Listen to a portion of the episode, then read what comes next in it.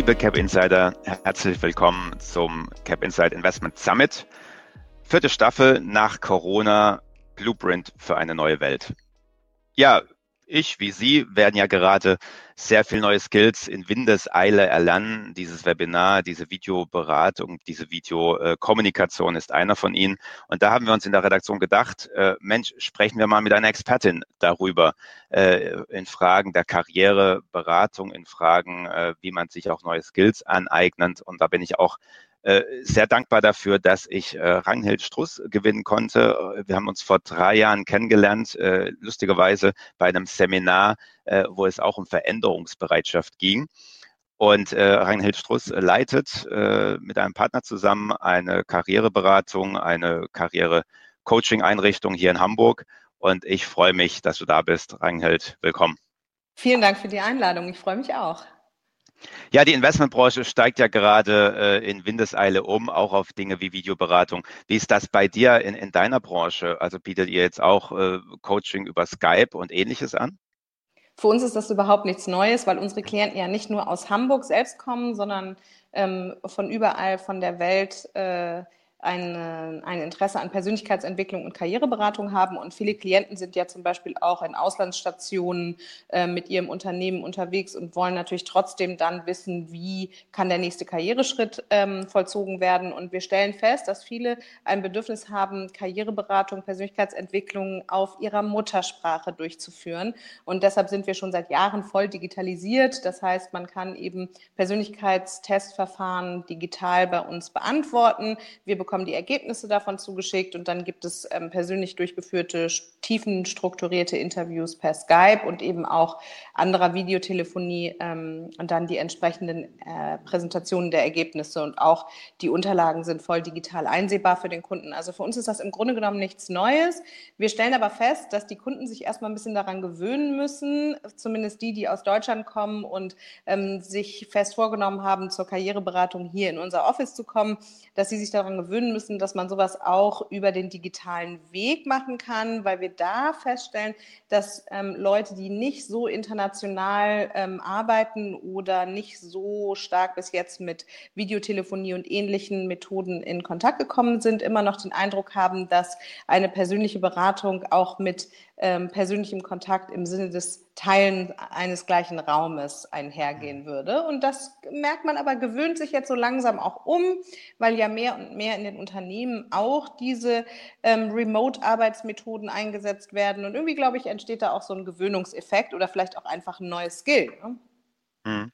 Ja, wir haben diesen, diese Tests ja auch im Vorfeld gemacht. Also ich durfte auch einiges äh, ausfüllen und vielleicht kommen wir im Laufe des Gespräches äh, auch äh, darauf zu sprechen. Also liebe Cap Insider, wenn Sie es mal interessiert, wie das Persönlichkeitsprofil äh, vom Chief Marketing Officer von Cap Insider aussieht. Wenn Sie es nicht schon im Laufe dieser, dieser Summit-Reihe so herausgefunden haben, äh, dann bleiben Sie dran.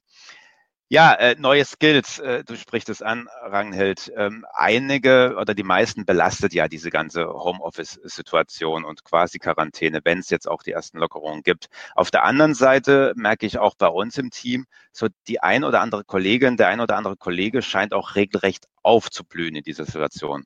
Mhm. Welche Typen sind das?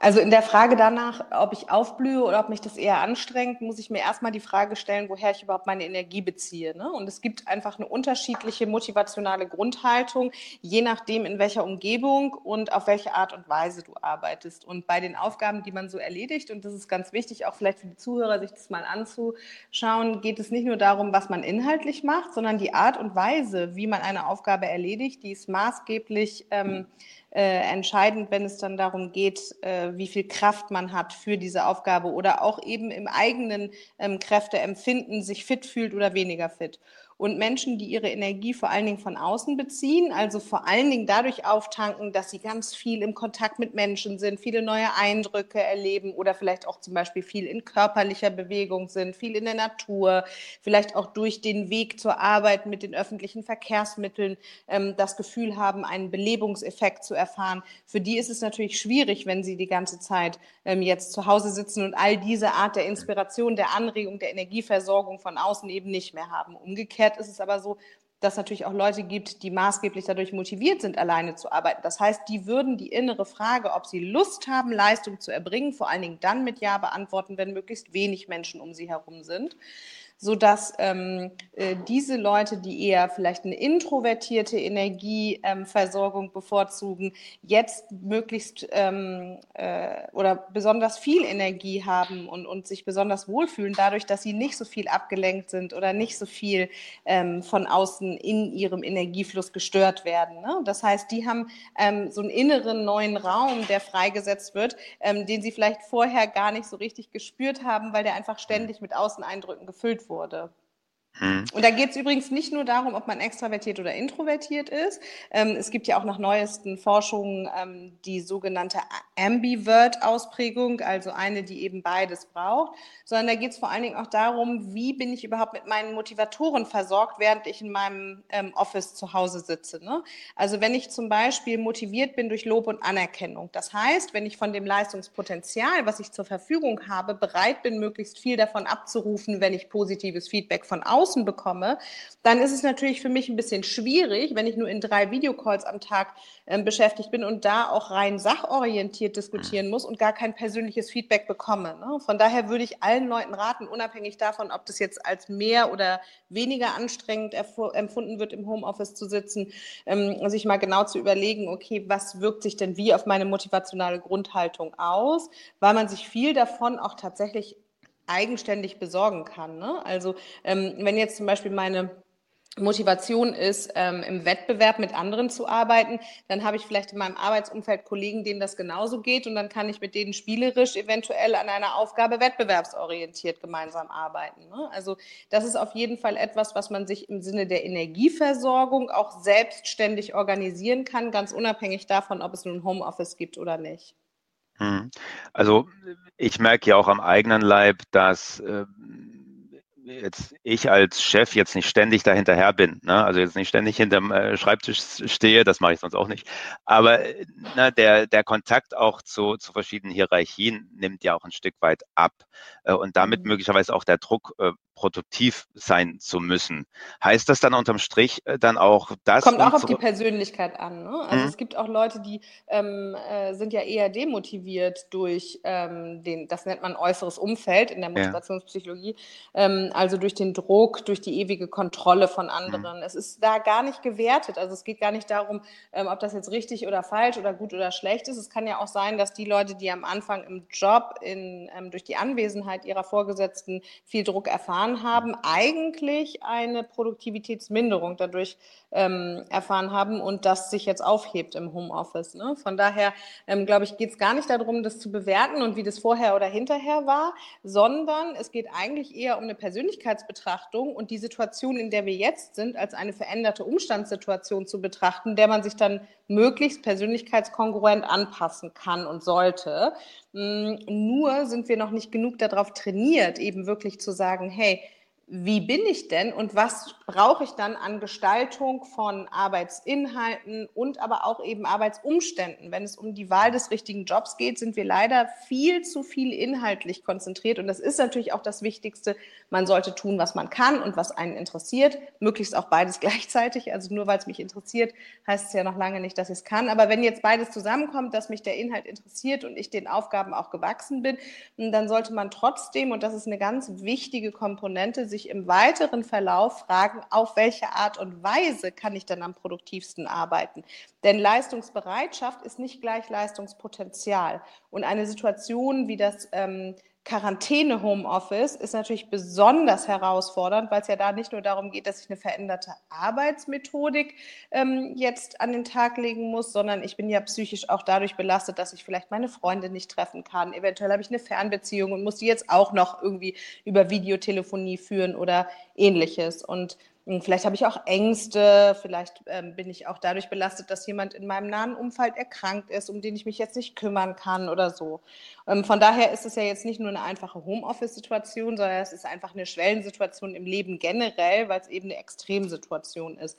Und das macht es umso wichtiger, was sonst auch schon wichtig ist und auch nicht adäquat ähm, ins Auge gefasst wird, dass man sich mal ganz genau und wirklich systematisch und ganz strukturiert fragt, hm, wie ist denn überhaupt meine liebste Arbeitserbringung? Also welche ähm, Art des Umfeldes brauche ich? Zu welchen Zeiten bin ich besonders produktiv? Was hilft mir vielleicht auch, ähm, äh, Eigeninitiative ergreifen zu wollen und ähnliches?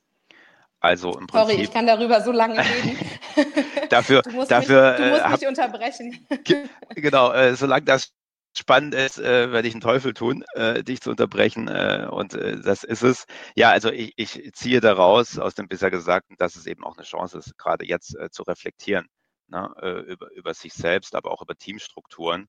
Äh, und das bringt mich im Prinzip auch zur nächsten Frage, ähm, welche Skills jetzt gerade jetzt ne, sich, sich einüben lassen und welche gerade jetzt im Unternehmen, um erfolgreich zu sein, äh, wichtiger werden. Ich glaube, dass so eine Krise letztendlich ähm, wie ein Vergrößerungsglas wirkt für die Persönlichkeitseigenschaften, die du sowieso schon hast. Ne? Also wenn du jetzt vorher jemand bist, der Schwierigkeiten hatte, Eigenverantwortung zu übernehmen, dann wird es natürlich umso deutlicher, wenn du jetzt zu Hause im Homeoffice sitzt und quasi den Impuls zum Handeln nicht von außen bekommst, sondern den Eigeninitiativ aufbringen musst. Ähm, wenn du allerdings jemand bist, ähm, der auch vorher schon Lust hatte, äh, sich ehrgeizig und engagiert Aufgaben zu widmen und vorher schon in der Lage Lage warst, dir selber Ziele zu setzen, dann wirst du natürlich ähm, gerade in Betracht äh, oder in, im Vergleich mit der Konkurrenz ähm, jetzt besonders gut abschneiden. Von daher mh, würde ich mal sagen, dass die Skills, wenn du nicht von außen zum Handeln angeregt wirst, die jetzt besonders wichtig sind, vor allen Dingen eben die Fähigkeit zur Eigeninitiative, zur Selbststrukturierung, ähm, zur äh, vorbereiteten und sachorientierten Kommunikation wichtig sind. Es geht ganz stark darum, dass man vor allen Dingen auch, und das ist natürlich meine Brille, durch die ich das betrachte, weil es ja auch mein berufliches Feld ist, ähm, dass du vor allen Dingen eben dich auch sehr bewusst mit dir selber auseinandersetzt, um eben nicht den Fehler zu machen, durch unbewusste Prozesse Prozesse, ähm, ein Genervtsein oder eine Ängstlichkeit oder äh, Langeweile oder was auch immer zu entwickeln. Das Wichtigste ist natürlich die Fähigkeit zur Eigenmotivation. Und die ist ja eben auch bei jedem andere, anders. Von daher geht es, glaube ich, darum, jetzt eine möglichst hinreichende ähm, Selbstreflexion zu erlernen, um dann das eigene Handeln situationsgerecht und eben auch mit der veränderten Situation so zu steuern, dass du auf der einen Seite einen Beitrag zum Unternehmen leistest, entweder zu deinem eigenen, wenn du jetzt Freelancer bist oder ähm, Unternehmer oder zu dem, bei dem dem du angestellt bist. Und letztendlich ist es ja so, dass äh, wir reden über den Arbeitskontext und nicht über die Freizeit. Das heißt, das ähm, Diktat der Produktivität ist natürlich äh, nach wie vor gegeben. Und deshalb habe ich äh, auch die Verpflichtung, mich selber zu fragen, mh, hm, wie bin ich denn besonders produktiv? Und die Fähigkeit, sich dann selbst so zu steuern, dass man das Potenzial voll einsetzen kann, das ist, glaube ich, die wichtigste im Moment. Mhm. Eigenmotivation und Selbstorganisation ist sicherlich das eine. Jetzt arbeiten viele von uns ja auch in Teams und äh, mhm. da stelle ich uns selbst, also Teamorganisation, Teamorganisation ist ja nochmal was anderes und da stelle ich jetzt auch fest, äh, das wird schwieriger virtuell. Ja, also wir haben ja. jetzt in unserem Team Daily Stand-ups, also virtuelle Stand-ups eingeführt, dass wir zumindest mhm. einmal ein, ein, paar Minuten miteinander sprechen. Das geht dann auch im Team ganz gut, dass wir wissen, was sind die Themen, aber ich sage jetzt mal, über das Team hinaus, diese Aufgaben, da merkt man schon, dass man sich schon lange nicht mehr gesehen hat und sich schon lange nicht mehr zusammengesetzt hat. Wie klappt das besser? Also ich glaube, die erste Erkenntnis ist eben ähm, zu sagen, ich vermisse den persönlichen Kontakt und der persönliche mhm. Kontakt hat auch einen Mehrwert für die Arbeit. Das heißt, und es gibt ja auch viele Verfechter von total remote zu arbeiten. Das heißt, dass man ähm, vielleicht den Wert des persönlichen Kontakts, der menschlichen Wärme, des Teilens eines Raumes ähm, äh, nochmal neu unter die Lupe nimmt und das auch anerkennt, zu sagen, hey, in der zukünftigen Arbeitsorganisation muss es auch weiterhin physische ähm, Kontakte, und damit meine ich jetzt nicht Körperkontakt, sondern ähm, eben räumliche Überschneidungen geben. Auf der anderen Seite wird dadurch auch, glaube ich, deutlich, dass wir vielleicht alle auch noch Nachholbedarf haben auf der Ebene von beziehungspflegenden Talenten. Das heißt, ähm, wenn ich nur Remote-Kontakt habe, ähm, wird es vielleicht äh, noch mal wichtiger für mich darüber nachzudenken, ähm, auf welche Art und Weise pflege ich denn überhaupt Kommunikation und Beziehung. Vielleicht gibt es andere Rituale, ne? dass man hm. ähm, die erste Zeit eines Meetings kurz für ein ähm, Status-Update eher im persönlichen Sinne ähm, wählt. Das ist nur ein Beispiel. Ich habe zum Beispiel ähm, jetzt von äh, einem anderen Unternehmen gehört, dass die ähm, eine Person dazu quasi abgestellt haben, äh, eins zu eins Videocalls mit möglichst vielen Leuten zu machen, in denen es überhaupt nicht um die Sachebene geht, sondern einfach darum, ähm, sicherzustellen, dass derjenige tatsächlich aufsteht und sich anzieht, also auch ne, mit, Bild, äh, mit Bildkontakt über die äh, Videokonferenz mhm. sicherzustellen, dass jemand auch tatsächlich innen sozusagen die Motivation aufbringt, sich auch für die Arbeit ähm, anzuziehen. Und in diesem Call geht es ähm, dann gar nicht darum, irgendwelche Sachthemen zu besprechen, sondern einfach so ein persönliches Catch-up zu machen. Und ähm, das könnte zum Beispiel eine, ähm, äh, ein Tipp sein, dass man die persönliche Ebene noch ein bisschen mehr mit einbezieht, um ähm, dieses Bindungselement, was zwischen Menschen auf einer nicht verbalen Ebene im Raum leichter stattfindet, eben dann auch über das Virtuelle zu übertragen. Und was auch immer gut ist, ist in einem virtuellen Office die Aufgaben für alle sichtbar zu machen. Das heißt, dass irgendwie auch das gesamte Team sieht, wer arbeitet eigentlich gerade woran. Das zeigt ähm, auch noch mal ein bisschen mehr Teamgeist. Das ähm, würde auch das ähm, äh, interdisziplinäre Zusammenarbeiten promoten und ähm, das erhöht natürlich auch selber so ein bisschen den Druck, ähm, sich da äh, anzustrengen, um eben auch nicht zurückzufallen. Ne? Auf der Ebene der Kollegialität ist es sicher wichtig, ähm, innerlich klarer zwischen den Aufgaben und der persönlichen Ebene zu unterscheiden und die auch mit Nachdruck zu pflegen.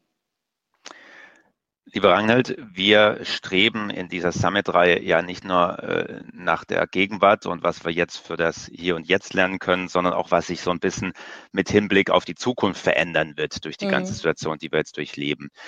Nun hat ja auch jede Generation ihr eigenes Bild von Karriere, beruflicher Erfüllung. Ähm, zumindest scheinbar, ja, wenn man sich diese Generation Y, Z und wie sie alle mhm. heißen anschaut. Mhm. Wird sich da nun grundsätzlich etwas verschieben oder kann man jetzt schon von der Generation, keine Ahnung, Corona oder ähnliches sprechen?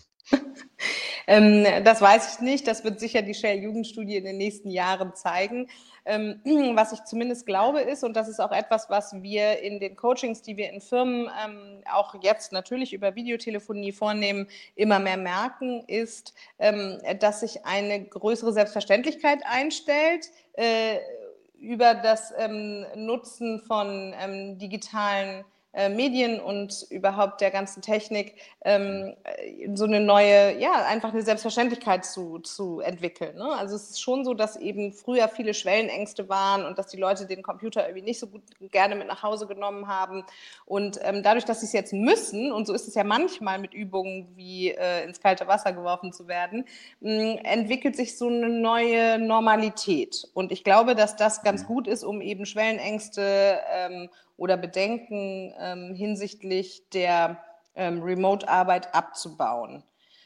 Ich glaube, dass aber auch die Frage, also wenn man jetzt zum Beispiel mal in gewachsene Startups, auch hier in Hamburg geht, dann, hm, das kennen ja sicher die Zuhörer auch, dann äh, sind das häufig Großraumbüros, in denen die Leute wirklich sehr eng und sehr gedrängt sitzen. Ne? Und da wird man vielleicht auch noch mal neu über ähm, ein Raumkonzept nachdenken. Man wird vielleicht neu über das Thema Homeoffice, Eigenverantwortung nachdenken. Und da, glaube ich, gibt es schon viel Nachholbedarf, auch dahingehend, ähm, dass im Sinne der New Work sich die eigenen äh, Mitarbeiter auch noch mal ein bisschen mehr fragen, Mensch, sitze ich denn überhaupt am richtigen Platz? Ne? Weil was durch das Homeoffice auch deutlich wird, ist, dass wenn du nicht am richtigen Platz sitzt und wenn du nicht das tust, was wirklich zu dir passt, also im Sinne der New Work, ähm, dann ist es schon wirklich wahnsinnig anstrengend, sich selbst zu motivieren.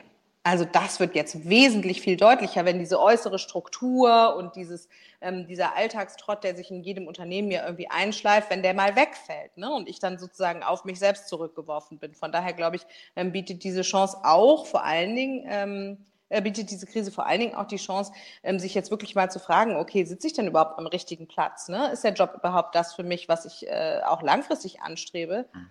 Weil so eine Krise natürlich auch immer die Prioritäten noch mal ein bisschen zurechtrückt, ne? die Werte vielleicht neu sortiert mm, und ähm, weil dadurch, dass jeder in der Umbruchphase ist, man auch nicht so leicht der Angst erliegt, die eigene Veränderungsbereitschaft klein zu halten, aus Angst, dass die anderen Leute sich irgendwie negativ dazu äußern könnten, dass man einen Schritt der Veränderung einleitet. Mhm. Am richtigen Platz sitzen, das ist jetzt ein schönes äh, eine schöne Doppeldeutung ne, von, äh, ist es überhaupt der richtige Arbeitsplatz im Sinne von Inhalt oder mhm. eben äh, Homeoffice oder Büro oder Großraum. Mhm. Mhm. Ähm, du hast von New Work gesprochen. Das ist ja ein Begriff, der in aller Munde ist und ich habe den mhm. Eindruck auch recht unterschiedlich oder äh, gebraucht wird und dass nicht immer das Gleiche damit gemeint ist. Wollen wir kurz damit äh, ein bisschen aufräumen und äh, möchtest du uns deine Definition von New Work äh, mal weitergeben? Also ich glaube, dass ähm, New Work eine facettenreiche ähm, Definition zulässt, je nachdem, mit welcher Brille man da selber drauf schaut. Ne? Wenn du jetzt Chief Digital Officer bist, dann geht es für dich natürlich vor allen Dingen um digitale Tools und Hilfsmittel, ähm, die den Remote Desk, den ähm, Offsite-Arbeitsplatz betreffen. Ähm, wenn du vielleicht äh, eher damit beschäftigt bist, ähm, irgendwie äh, ein Cultural Manager zu sein oder Wellness Manager in einem Unternehmen oder so, dann schaust du vielleicht eher dahin, dass die Leute äh, Ruhe-Areas haben, wo sie sich mal zurückziehen können oder vielleicht auch ähm, irgendwie mit Getränken versorgt werden oder ähnlichem. Ähm, für mich ist der Aspekt, und da geht es gar nicht um eine ganzheitliche Definition, sondern um einen Ausschnitt von New Work, ähm, eigentlich der wichtigste, der letztendlich meinen ähm, Fokus auf die Arbeit auch betrifft. Und das ist der, ähm, dass der Begründer der New Yorker gesagt hat, ähm, es geht darum, sich zu fragen, ob der Job der ist, den ich wirklich, wirklich, wirklich machen möchte. Und was dahinter steht, ist eben die Kenntnis des eigenen Stärkenprofils, um darauf aufbauend dann wirklich in Kongruenz zur eigenen Persönlichkeit zu arbeiten. In Kongruenz zur eigenen Persönlichkeit zu arbeiten bedeutet, ähm, dass man an die Arbeit auch den Anspruch haben darf, sich persönlich weiterentwickeln zu können, also auch zu wachsen. Und da geht es nicht nur um Kenntnisse, Fähigkeiten und Wissen, sondern eben auch um den eigenen Charakter. Und das ist das, was für mich bei New Work im Vordergrund steht, weil ich glaube, dass jeder den Anspruch haben sollte, insofern einen passenden und erfüllenden Job auszuüben, dass es keine Diskrepanz zwischen der eigenen Persönlichkeit, dem eigenen Werteverständnis, den eigenen Stärken und Motiven ähm, zum Jobprofil gibt. Weil diese Diskrepanz eigentlich letztendlich immer, das sehen wir wirklich von ähm, der Sachbearbeiterin bis zur Vorständin, ähm, diese Diskrepanz führt letztendlich zu äh, Krankheit, zu Streit, zu Burnout, zu Unfällen, zu irgendwas, was eben einen Bruch im Leben verursacht. Und deshalb ähm, ist der Anspruch der New Work ähm, nach meiner Meinung äh, den Platz zu finden, der eben wirklich zu einem passt. Und ich denke, dass da auch ein gesellschaftliches Mandat drin liegt, denn volkswirtschaftlich gesehen ist es auf jeden Fall sinnvoll, dass jeder das tut, was seinem Potenzial entspricht, weil wir ansonsten mit hohen Opportunitätskosten, mit starken Ausgleichskosten und natürlich einfach mit einer verpassten Potenzialchance äh, versehen sind in unserer Gesellschaft. Jetzt bin ich persönlich ja vor knapp einem halben Jahr äh, von einer Privatbankstruktur gewechselt äh, in ein junges Unternehmen. Äh, du hast dir meine Persönlichkeitsstruktur ein bisschen angeschaut. Ja, bin ich denn grundsätzlich gut aufgehoben in einem Startup? Auf jeden Fall, du hast eine starke unternehmerische Perspektive in deinem Profil. Äh, Lebensmotive sind vor allen Dingen ähm, im Bereich der Kreativität und der Unabhängigkeit angesiedelt. Das heißt, du wirst es wahrscheinlich lieben, schnelle Entscheidungen treffen zu können. Deine ähm, Talente liegen auf jeden Fall eher im strategischen ähm, Bereich. Das heißt, ähm, dass du es liebst, dich mit innovativen Ideen auseinanderzusetzen, konzeptionell zu denken, ähm, vielleicht auch mit Gleichgesinnten, sprich mit Leuten, die ähnlich intelligent sind wie du, in Brainstorming-Prozessen eingebunden zu sein. Du magst die schnelle Kommunikation und hinzu kommt eine hohe Leistungsorientierung. Das heißt, dass ähm, diese agilen Gedanken, das flexible, innovative, ähm, konzeptionell neue Denken, was du bevorzugst, dann letztendlich auch schnell eben in die Umsetzung kommen soll. Das heißt, ähm, für dich ist es nicht nur wichtig, ganzheitlich zu denken, sondern eben auch ähm, insofern führend tätig zu sein, als dass man eben schnell Ergebnisse sieht. Das heißt, du bist in einem Schnellboot auf jeden Fall besser aufgehoben als in einem Tanker. Ähm, äh, zugleich hast du eine hohe Kritikorientierung. Das bedeutet, dass du natürlich auch den Status quo häufiger mal in Frage stellst. Das ist auch Teil deines Innovationspotenzials ähm, im Profil. Und das ist wahrscheinlich auch in ähm, agileren, flexibleren Strukturen eher gewünscht und angebracht und ähm, wird vielleicht nicht so äh, äh kritisch gesehen wie in Strukturen, die ähm, auf Bewährtes setzen und sehr traduiert oder traditionell sind. Mhm. Mit einem Wissbegiertalent geht es natürlich bei dir auch darum, dass du Lust hast, lebenslang zu lernen. Und deshalb wird es jetzt vielleicht auch nicht unbedingt deine letzte Station sein. Das weiß man nicht so genau. Also diesen Anspruch, ähm, dass du einer Tätigkeit für alle Mal nachgehst, der ist, glaube ich, bei deinem Profil sowieso ein bisschen zu kurz gesprungen. Liebe Cap Insider, das soll hier keine Ego-Show werden. Ähm, wir wollten hier jetzt nur ein bisschen zeigen. äh, dass äh, Ranghelds äh, Fokus natürlich auch immer sehr persönlich ist und äh, sehr individuell, ne? dass es eben auch nicht immer nur darum geht, jetzt allgemeine Tipps zu geben, sondern das hat immer sehr viel auch mit Persönlichkeitsstruktur zu tun. Und ich glaube, deswegen dass man äh, sowieso die gar Frage nicht allgemeine jetzt, Tipps hm? geben sollte. Also keiner ja. sollte äh, einen allgemeinen Tipp ähm, äh, empfangen, weil letztendlich eben in der eigenen Entscheidungsfindung immer die Frage danach wichtig ist, ob das, was ich höre, überhaupt zu mir passt. Ne? Also eine gute Entscheidungsfindung hm. ähm, braucht braucht ja immer die Fähigkeit der Informationsbewertung, die vor allen Dingen im Abgleich mit der eigenen Persönlichkeit stattfindet. Und dabei ist es übrigens auch total wichtig, sich genau zu überlegen, wer einem eigentlich Feedback geben darf, ähm, weil äh, insofern die Leute ein persönliches Problem mit dem angefragten Thema haben und oder fachlich nicht hinreichend kompetent sind, um das Thema zu beantworten, sollte man sie sowieso nicht fragen. Hm. Egal, was sie für einen Tipp auf Lager haben. Ja, vielleicht können aber dennoch äh, die, einige unserer Zuhörer etwas daraus ziehen, wenn ich jetzt quasi ein, eine Herausforderung äh, skizziere, die ich tatsächlich aktuell habe, äh, verbunden mit meinem möglicherweise Persönlichkeitsprofil. Und das ist schon so, dass ich jetzt dazu neige, also normalerweise delegiere ich relativ gut, ich hoffe, mein Team, das möglicherweise jetzt gerade zuhört, äh, bestätigt das. Ähm, aber jetzt äh, in dieser virtuellen Phase habe ich damit Probleme. Ich habe das Gefühl, dass äh, ich, ich alles fünfmal erklären muss, ja, und, und dass nicht so richtig verstanden wird, äh, in welche Richtung es gehen soll. Ähm, und dann neige ich dazu, Dinge doch eher selbst zu tun gerade. Ne? Und ich habe auch das mhm. Gefühl, dass es schneller und, und, und besser geht, bevor man jetzt irgendwie über, eine, über, über einen Call versucht, das zu erklären. Ähm, ist das ein Thema, das auch einige deiner Klienten im Moment ansprechen? Absolut. Also wir begleiten ja Leute vor allen Dingen mhm. dadurch, damit äh, oder da drin den Führungsprozess eben auch unter veränderten Bedingungen mhm. und mit mehr digitalen Hilfsmitteln ähm, äh, positiv im Sinne von auf der einen Seite erfolgreich und auf der anderen Seite aber auch zufriedenstellend zu begleiten. Und ähm, was jetzt bei dir äh, so spontan ähm, sehr deutlich wird, ist, dass es weniger ein Thema ähm, des Sachlichen ist, also dass du jetzt sozusagen fachlich irgendwie Probleme hast, sondern das scheint ein Kommunikationsthema zu sein. Und wenn man sich dein Persönlichkeitsprofil anschaut, dann ähm, merkt man, dass vielleicht auf der Ebene der Beziehungsgestaltung im Sinne der Aufrechterhaltung von persönlicher Bindung, ähm, das für dich leichter im Direktkontakt ist als ähm, jetzt über die Entfernung. Und ähm, jetzt wird es also auf der einen Seite, glaube ich, für dich ähm, sehr sinnvoll sein, sich mal zu überlegen, okay, wie kann ich denn eigentlich persönlichkeitskongruent führen? Das heißt, wer sitzt überhaupt vor mir und was braucht dieser Mensch auf der kommunikativen Ebene, um nachhaltig zu verstehen, was ich von ihm will, erstens. Und zweitens ähm, dann auch die Lust zu entwickeln, mh, dieser Aufgabe nachzukommen.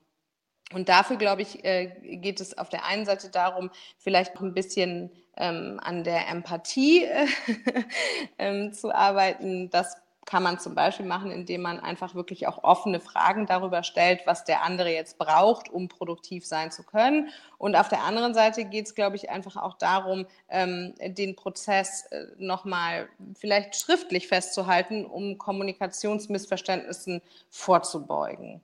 Auf jeden Fall ähm, ist es so, dass ähm, mit einer hohen Dominanz und einer äh, starken Schnelligkeit im Profil du eventuell auch der Gefahr ähm, unterliegst, ein bisschen zu ungeduldig zu sein oder Dinge auch ähm, äh, als kommuniziert äh, anzusehen, die du vielleicht so deutlich gar nicht gesagt hast. Also mit einer hohen Innenorientierung und gleichzeitig einem äh, schnellen Kopf und einer hohen Dominanz kommt es natürlich manchmal auch dazu, ähm, dass man Dinge für selbstverständlich voraussetzt, äh, die aber vielleicht eigentlich einer ähm, deutlicheren Kommunikation bedarfen. Hm, da muss ich natürlich ein bisschen länger drüber nachdenken und vielleicht werden wir das nochmal ein bisschen tiefer äh, legen in, in also einem anderen ein, Rahmen. Ein Tipp würde ich da gerne noch geben und zwar ähm, mit deinen stark strategischen Talenten hm. ähm, ist es natürlich so, dass du vielleicht manchmal die Dinge eher ähm, abstrakt und im Kopf hm. äh, jonglierst und was dir sicher helfen würde, um den Kontakt zu den anderen ähm, Menschen, zu deinen Mitarbeitern und Kollegen ein bisschen manifester, ein bisschen ähm, sichtbarer zu gestalten, ist, ähm, deine eigenen Gedanken schriftlich zu formulieren. Also wirklich, mhm. bevor du eben in diese Videokonferenzen gehst, dir zu überlegen, was genau möchte ich denn jetzt eigentlich dem anderen kommunizieren und wie kann ich vielleicht dann auch in dem Call, wenn ich meine eigenen Notizen durchschaue, weil alles, was schriftlich verfasst ist, auch viel besser steuerbar ist, dann die eigenen Notizen am Ende des Calls nochmal abfragen. Eben wirklich nochmal offen zu fragen, was hast du jetzt verstanden von dem, was ich dir sagen wollte, um dann vielleicht zu merken, ähm, dass die ein oder andere ähm, Aufgabe oder der ein oder andere Anspruch eventuell auch wirklich dadurch hinten rüberfällt, weil du das nicht adäquat kommunizierst. Ne? Ja, also ich denke, äh, mein Learning schon mal an dieser Stelle ist, dass wir bei aller inhaltlichen Orientierung eben die, die empathische Seite gerade jetzt und eben auch die kommunikative Seite nicht vergessen dürfen. Äh, und da können ja auch verschiedenste Tools helfen. Äh, die Erfahrung habe ich auch gemacht im, im Vergleich zu meinen alten Unternehmen, dass so viele Dinge schon Standards sind in Startups, ne? Slack, Trello und wie sie alle heißen. Ähm, glaubst du, um, um das Thema jetzt auch wieder auf eine höhere Ebene äh, zu bringen, ähm, dass diese Tools äh, sich jetzt auch in einer breiten äh, Unternehmerschicht, Unternehmensschicht durchsetzen werden, ja, und, und speziell auch konservativere Unternehmen jetzt aufholen werden? Das äh, hoffe ich sehr, weil wenn sie es hm. nicht tun, dann wird natürlich der Wettbewerbsdruck auch nochmal anders hm. erhöht. Ne? Also ich meine, letztendlich ähm, hoffe ich für die äh, großen Unternehmen, dass sie ihr Innovationspotenzial nicht verpassen, dadurch, dass sie einfach auf die entsprechenden modernen Hilfsmittel zu lange verzichten. Aber wir hören wirklich auch abenteuerliche Dinge im Moment. Ne? Also ähm, von Führungskräften aus äh, größeren Unternehmen, die zum Teil mit ausgedruckten E-Mails in Meetings gehen, weil es überhaupt die Hardware gar nicht gibt, dass eben jeder wirklich einen Laptop hat. Also und das sind Unternehmen, die man kennt. Da ist man doch immer wieder sehr erstaunt, ähm, wie anachronistisch äh, einige vorgehen. Und zwar nicht, weil sie die Fähigkeit nicht hätten, sondern ähm, weil sie einfach auch über lange Zeit ein bisschen zu bequem waren. Ne? Und mh, hm, ich glaube, dass der Aufholbedarf auf jeden Fall besteht äh, und dass der Markt das auch regeln wird. Ne? Also ich meine, alleine ähm, die äh, Schnelligkeit der Kommunikation, die Reaktionszeit, die ist ja viel zu lang, äh, wenn ich das nicht auch digital äh, machen kann. Auf der anderen Seite werden wir sicher auch die Verantwortung dafür übernehmen, dann nicht eine ewige Erreichbarkeit daraus zu machen. Ne? Also da ist, glaube ich, schon wichtig, eben zu gucken, wie viel Struktur muss man dem auch entgegensetzen, ähm, um nicht immer zu jeder Zeit den Anspruch zu haben, dass alle ständig erreichbar sind und sofort reagieren. Ich denke, das ist ein Thema, das viele umtreibt. Also gerade auch, weil die Kommunikationskanäle ja nicht nur in, ihrer, in, ihrem, in ihrem zeitlichen Ablauf öfter genutzt werden, sondern auch man hat mehr. Ne? Also man, man nutzt WhatsApp, man nutzt äh, ein, ein, ein Chat-Tool nebenher wie, wie, wie Trello, äh, Entschuldigung, wie Slack und man hat noch den E-Mail-Verkehr und über alle Kanäle äh, kommen die Nachrichten rein und die Erwartung ist eigentlich, dass man innerhalb von wenigen Minuten inzwischen äh, da antwortet.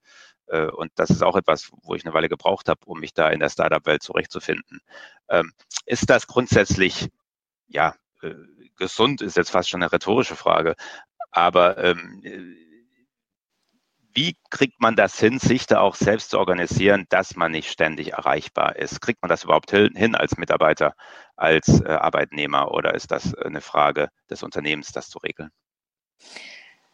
Beides. Also auf der einen Seite muss man sagen, dass natürlich jeder Mensch auf der Skala von ähm, Flexibilität, ähm, Unabhängigkeit, Spontanität auf der einen Seite und auf der anderen Seite Struktur, Verlässlichkeit, Vorhersagbarkeit, ähm, ähm, Sicherheit mh, irgendwo ein, eine individuelle Ansiedlung hat. Ne? Also es gibt einfach Leute, die haben mehr Bedürfnis nach Struktur und es gibt Leute, die haben mehr Bedürfnis nach Flexibilität und dann gibt es Leute, die sind irgendwo so dazwischen.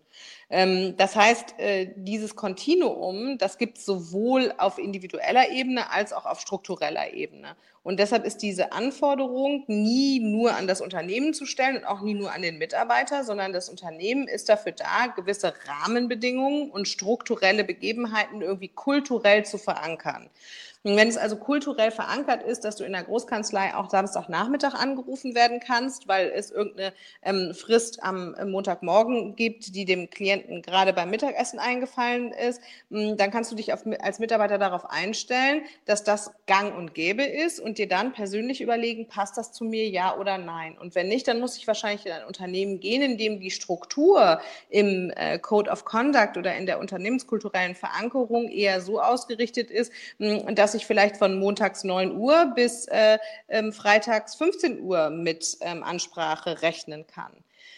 Ähm, auf der anderen Seite gibt es natürlich auch die Verantwortung des Mitarbeiters selbst, der, wenn äh, die eigenen Bedingungen quasi vollkommen überschritten werden, dann auch die Fähigkeit zur Abgrenzung entwickeln muss. Ne? Und dann gibt es die übergeordnete Ebene, die Metaebene, dass wir uns vielleicht generell mal fragen müssen, ähm, also wie funktioniert überhaupt Arbeiten langfristig? Ist das ein 24-7-Ding oder ist das ähm, äh, irgendwie sechs Stunden am Tag, fünf Tage die Woche? Oder wie überhaupt soll sowas ähm, langfristig in das Lebenskonzept der allgemeinen Gesellschaft eingegliedert sein? Und das ist dann vielleicht auch eher eine ethische, moralische oder politische Fragestellung. Von daher, glaube ich, gibt es in dieser Frage, ähm, wie Erreichbarkeit organisiert wird, verschiedene Akteure und was für das Individuum wichtig ist, ist äh, vor allen Dingen sich zu fragen, wie die Passung von der persönlichen äh, Bedürfnisorientierung mit der unternehmenskulturellen Struktur ist.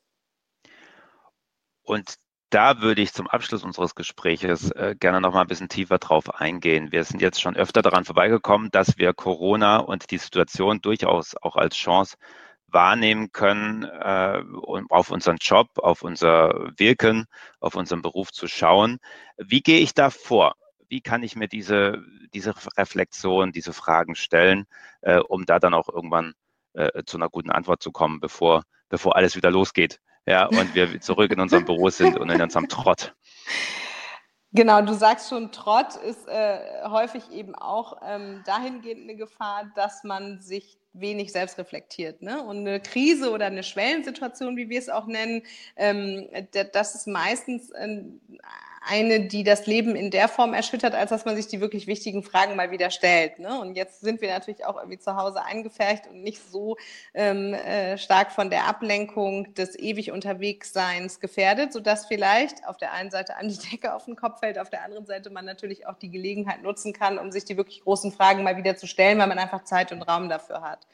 Und ähm, das Gute an so einer Extremsituation ist, dass man sich bei Entscheidungen weniger von Nichtigkeiten ablenken lässt. Also ähm, wenn man jetzt in Anbetracht der Lebensbedrohung, die ja flächendeckend irgendwie kommuniziert wird, ähm, mal fragt, hey, wie möchte ich denn eigentlich leben, dann ist man ziemlich schnell an den großen Fragen. Ne? Also weil wenn auf der einen Seite äh, jetzt wirklich die Bedrohung von Tod und Krankheit steht und auf der anderen Seite ähm, vielleicht das eigene Leben auch irgendwie ja, in Dankbarkeit betrachtet werden kann, hm, dann ja, kann man vielleicht ein bisschen selbstbewusster oder auch ein bisschen freudiger ähm, sich der eigenen Lebensgestaltung nochmal ähm, widmen.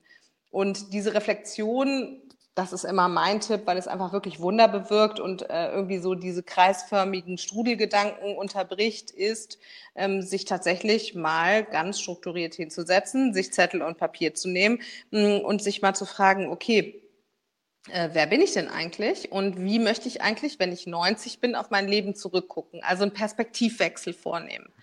Ähm, in so einer Krise, in der jeder dann auch irgendwie mit sich selber beschäftigt ist und mit seinen eigenen Ängsten, Nöten und Hoffnungen, ähm, ist es, und das hatte ich vorhin schon mal angemerkt, vor allen Dingen toll, sich weniger dadurch ablenken zu lassen, dass man Angst hat vor dem Urteil anderer, weil sich jetzt sowieso viele Dinge irgendwie disruptiv neu ergeben werden, sodass man vielleicht da auch den Mut aufbringen kann, in dem eigenen sozialen Gefüge ähm, nochmal ein bisschen radikaler auch zu entscheiden, ähm, weil es vielleicht gar nicht so doll kritisiert wird, wie man das am Anfang immer dachte. Hm, was ich auch glaube, was hilft, dieses eigene Sein im Hinblick auf die eigene Lebensgestaltung, die Ziele, den eigenen Zweck der Existenz nochmal zu überprüfen, ist, hm, dass natürlich so eine Krise auch das Mitgefühl ähm, mit anderen ähm, ja, stärkt oder auch vergrößert. Und wenn ich Mitgefühl mit anderen mehr habe, dann ist das häufig auch so, dass ich auf meine eigenen ähm, Emotionen vielleicht nochmal einen größeren Wert lege. Und das hört sich jetzt alles so ein bisschen ähm, New Age, wishy-washy, äh, super emotional an. Aber letztendlich ist es tatsächlich so, dass wir eben in unserer Persönlichkeit quasi ein Betriebssystem runtergeladen haben und nach diesem System funktionieren wir. Und deshalb ist Verhalten ja auch in großen Teilen vorhersagbar. Und das Problem ist aber, dass ähm, die Funktionsweise dieses Betriebssystems für die meisten sehr unbewusst ist, weil wir im Trott eben so stark auf der Verhaltensebene ähm, absorbiert sind, dass wir uns diese ähm, strukturierten, reflektierenden Gedanken zu selten machen. Und deshalb ist es eben ähm, so, dass wir im Automatismus leben und bestimmte äh, Dinge unseres eigenen Seins, bestimmte Motive, Ziele, Visionen, die wir mal hatten oder auch Potenziale, die in uns schlummern, gar nicht mehr in Frage stellen und auch nicht mehr bewusst genug betrachten. Und deshalb ähm, würde ich immer sagen, dass es ein äh, wahnsinniger Karriere- und auch Lebensvorteil insgesamt ist, sich mal strukturiert mit den unbewussten Persönlichkeitsanteilen auseinanderzusetzen, um erstens zu verstehen, okay, was würde mich denn tatsächlich glücklich machen und um zweitens zu verstehen, hm, wie ich die Dinge aus meinem Leben ausmerzen kann, äh, die meinem Glück einfach im Weg stehen.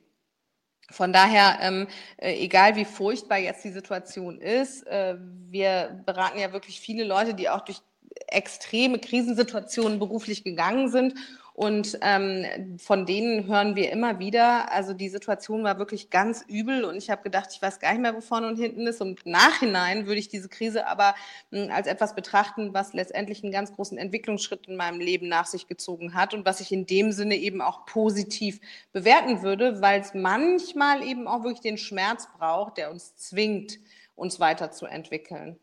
Mm, und deshalb, ähm, um nochmal auf deine Frage zurückzukommen, ich glaube, aber das ist natürlich auch aus meinem beruflichen Hintergrund und aus dem, ähm, was ich äh, inhaltlich liebe, ähm, entstanden ist, dass ich glaube, dass diese Chance vor allen Dingen so zu nutzen ist, dass man sich mit sich selbst nochmal detailliert auseinandersetzt und vielleicht einfach auch eine ja, veränderte Lebensgestaltung vornimmt, die dann besser zum eigenen Sein passt. Und letztendlich ist es auch tatsächlich so, dass wenn ich in meinem Potenzial arbeite, und damit meine ich nicht nur das kognitive Potenzial, die Fähigkeiten, Fertigkeiten oder mein Wissen, sondern vor allen Dingen auch innerhalb meines persönlichen Potenzials arbeite, dann bin ich auch produktiver, dann bin ich erfolgreicher, dann bekomme ich positiveres Feedback, dann bin ich selbstbestimmter, selbstzufriedener und natürlich im zweiten Schritt dann auch motivierter. Ne? Liebe Cap Insider, wie schön wäre es, wenn wir diese schreckliche Situation nutzen können, um unser Glück zu finden. Nutzen Sie gern diesen Call to Action, äh, um über Ihr Leben ein Stück weit zu reflektieren. Sie sollten nicht reflektieren, äh, dass Sie auch weiterhin äh, Cap Insight nutzen und unseren Summit, denn schon morgen äh, geht es sehr spannend weiter zum Abschluss unserer äh, Summit-Staffel Blueprint für eine neue Welt. Und wir schauen in die Zukunft, Zukunft, die wilden Zwanziger, was werden sie bringen? an neuen Trends, neuen Tipping Points, wie es mein Redner äh, äh, mein Speaker-Gast äh, Lars Thomsen, Zukunftsforscher, ausdrückt. Das wird sehr, sehr spannend. Ich freue mich, wenn Sie wieder dabei sind. Ragnhild, dir vielen Dank für heute. Danke dir alles auch. Gute. Viel Erfolg, Dankeschön. tolle Gespräche, mehr hat Spaß gemacht und ich habe auf jeden Fall etwas herausgezogen. Ich hoffe, unseren Zuhörern und Zuhörerinnen ging es genauso. Ihnen allen Dankeschön. einen schönen Tag und äh, reflektieren Sie schön. Bis bald. Tschüss. Tschüss.